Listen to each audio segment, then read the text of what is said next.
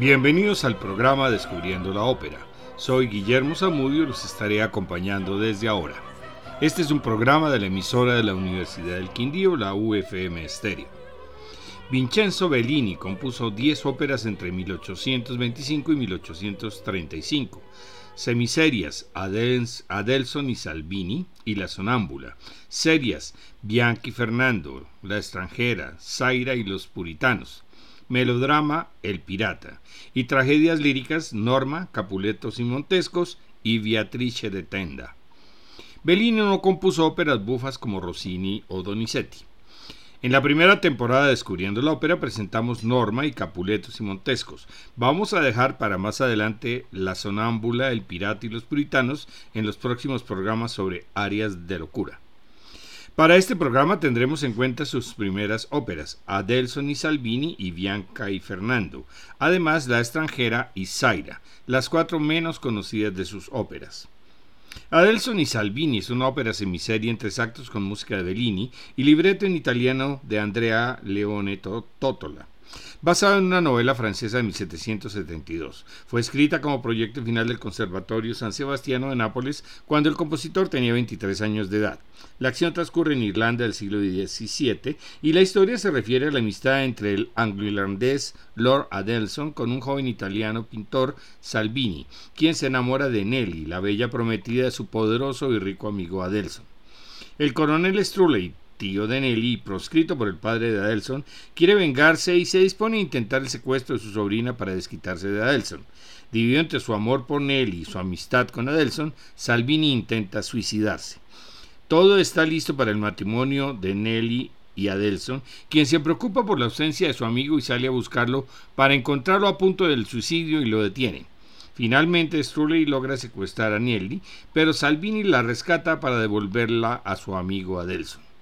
Vamos a escuchar la grabación en el Teatro Bellini de Catania en 1992 con la orquesta y coro del teatro bajo la dirección de Andrea Licata, con Bradley Williams como Salvini, Aisha Nafe como Nelly y Fabio Previati como Lord Adelson. Primero el aria de Salvini, Oh, cuánto amar el lágrime, Oh, cuánto amar las lágrimas. Luego la romanza de Nelly en la voz de Elina Garancha. Finalmente, el último número de la ópera cuando Salvini canta Eco, Señor, la esposa. Aquí está, Señor, la esposa.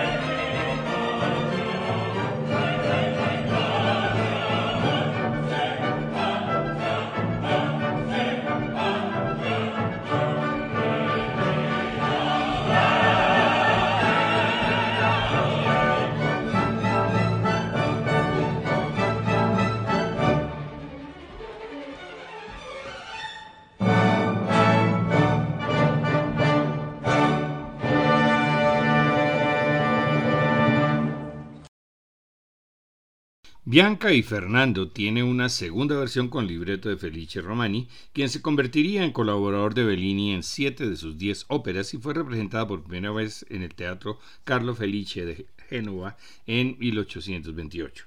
La acción transcurre en Agrigento a finales del siglo XIV. Antecedentes. El ambicioso Filipo ha encarcelado en secreto a Carlo, duque de Agrigento, y usurpado su trono. En consecuencia, Fernando, hijo de Carlos, se ha tenido que exiliar desde niño. Bianca, hija también de Carlo y viuda del conde de Messina, ignora los planes de Filipo y accede a convertirse en su esposa. Fernando ya es un adulto y regresa a casa con el deseo de vengar a su padre, a quien cree muerto. Acto primero. Con nombre falso y pretendiendo ser un soldado de fortuna, Fernando llega al palacio de Agrigento y ofrece sus servicios al duque. Convence a un amigo de Filipo que vio morir a Fernando y el duque usurpador recibe la noticia con alegría. Contrata a Fernando sin dudarlo, pensando en confiarle la tarea de matar a Carlo. Bianca llega al palacio para encontrarse con su futuro novio. Allí conoce a Fernando, pero después de años no se reconocen. De hecho, sospecha de Fernando y él está convencido de que es una cómplice del usurpador. Acto segundo. Filipo ordena a Fernando que vaya a la prisión para matar a Carlo y al mismo tiempo anuncia su boda con Bianca. Un viejo amigo de Fernando, Clemente, le informa a Bianca que Fernando quiere verla y cuando se reconocen, Fernando le cuenta a Bianca las tramas de Filipo. Juntos van a la prisión para liberar a su padre, seguidos por los compañeros de armas de Fernando. Filipo también llega al palacio trayendo consigo al pequeño hijo de Bianca y amenazando con matarlo si Fernando no se entrega, pero Clemente logra desarmarlo y el tirano es finalmente derrocado. Vamos a escuchar al tenor peruano Juan Diego Flores en el área escena y coro Ecomi al fin guerreiri, Ecomi e.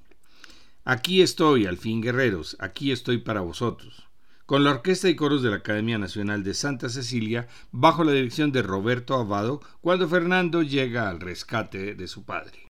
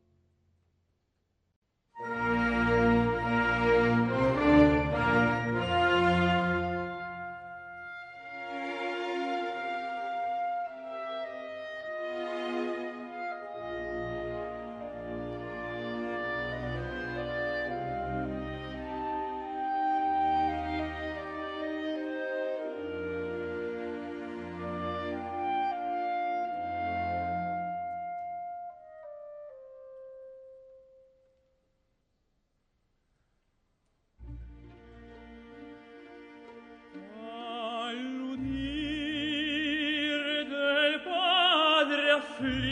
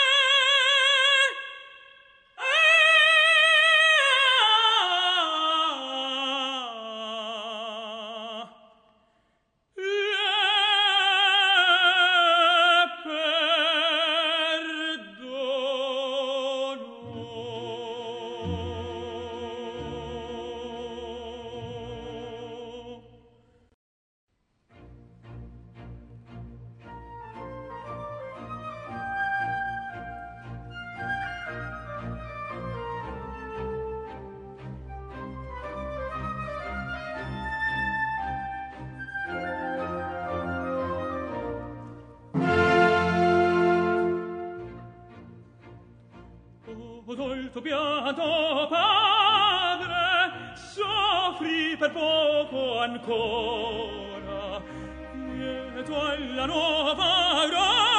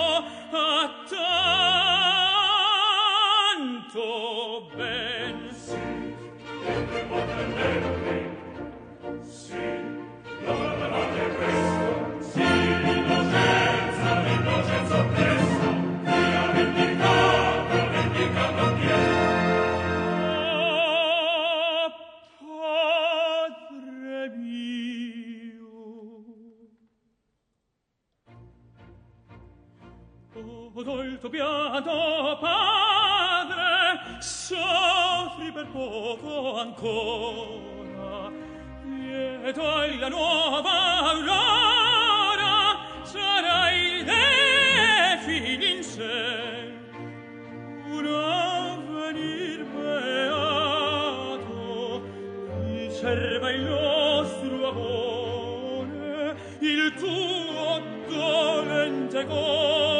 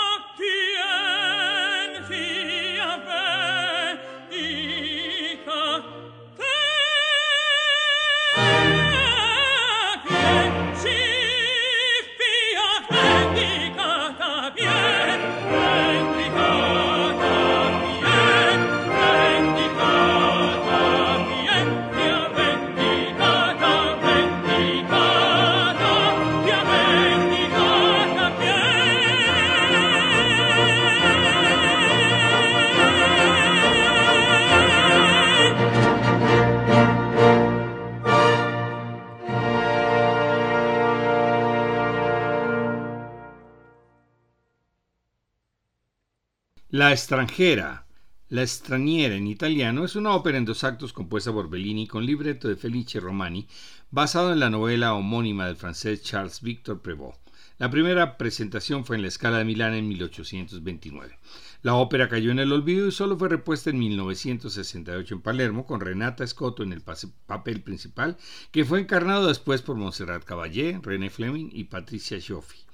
Precisamente vamos a escuchar a la soprano Renata Scotto como Alaida en el final de la ópera, junto al tenor Benimiano Prior como Arturo y al bajo barítono Domenico Trimarchi como el barón de Valdenburgo, hermano de Alaida, todos italianos. Es una aventura romántica en la Edad Media, donde una mujer extraña llamada La extranjera, cuyo origen no se revela, pero que Romani dice en una nota que es hija del duque de Pomerania, casada con Felipe Augusto, rey de Francia pero luego es repudiada por él y recluida en un castillo de Bretaña bajo la, vigilancia de su hermano el barón de Valdenburgo. Inés, su verdadero nombre, huye del castillo dejando a una amiga muy parecida a ella y se retira a una cabaña cerca del lago de Montolino para llorar su culpa y sus desgracias. Los vecinos creen que es una hechicera y el conde Arturo de Ravenstel se enamora de ella a pesar de estar comprometido con Isoleta, hija del señor de Montolino. Nadie sabe que la extranjera es hermana del barón de Valdenburgo, quien trata de disuadirla de ese amor y que Arturo se case con Isoleta. Arturo se muestra cada vez más enamorado de Araida, como se hace llamar Inés, y creyendo que el varón es su rival lo desafía y lo hiere en el duelo, pero al saber que es su hermano trata de matarse arrojándose al lago. Llegan los vecinos con Osburgo, amigo de Arturo, y acusan del delito a Laida y la llevan ante los jueces. Durante el juicio aparecen tanto Valdenburgo como Arturo atestiguando la inocencia de ella, salvándose así a la extranjera. Entre tanto se dispone la boda de Isoleta y Arturo. En la ceremonia está presente el varón y Alaida también, pero escondida. En un instante Arturo huye del templo y encuentra a Alaida para huir con ella, pero llega el prior de los hospitalarios, quien reconoce a Alaida en Alaida a la reina Inés y anuncia la muerte de la mujer del rey de Francia, por lo cual Inés vuelve al trono. Al escuchar a Arturo la noticia, se suicida. Entonces, escuchemos el final de la ópera en la voz de Renata Scotto.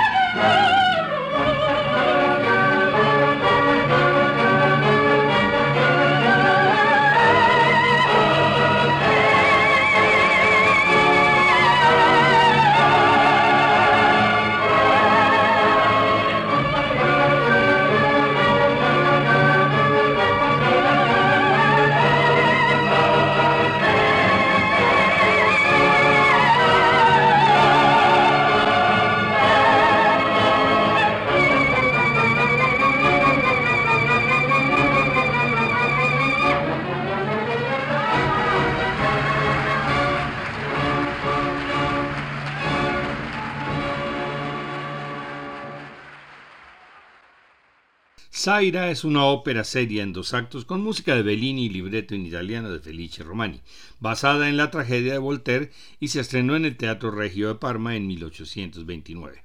Fue la quinta ópera de Bellini y el primer contratiempo serio en una carrera brillante hasta entonces.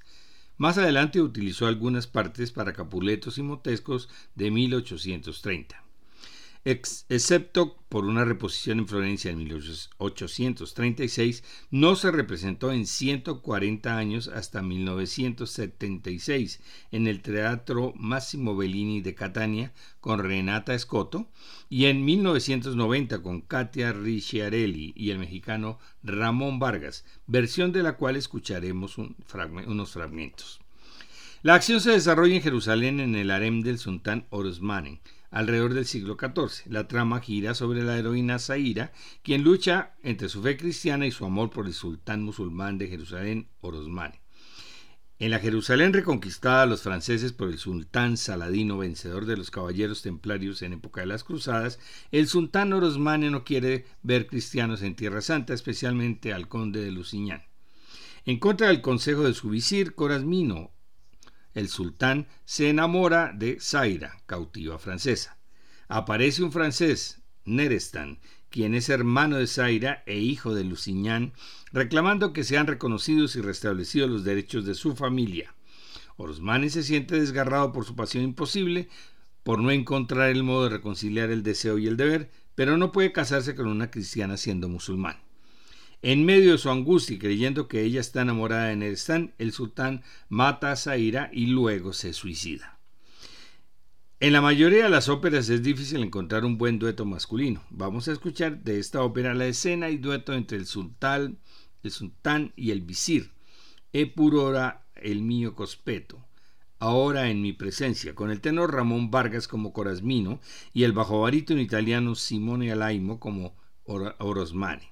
Cuando salen los dos hombres aparece Zaira inicialmente con un recitativo y luego interviene Fátima, otra cautiva que trata de disuadirla para que no se case con el sultán ni abandone la religión. Katia Ricciarelli es Zaira y Silvana Silvano es Fátima.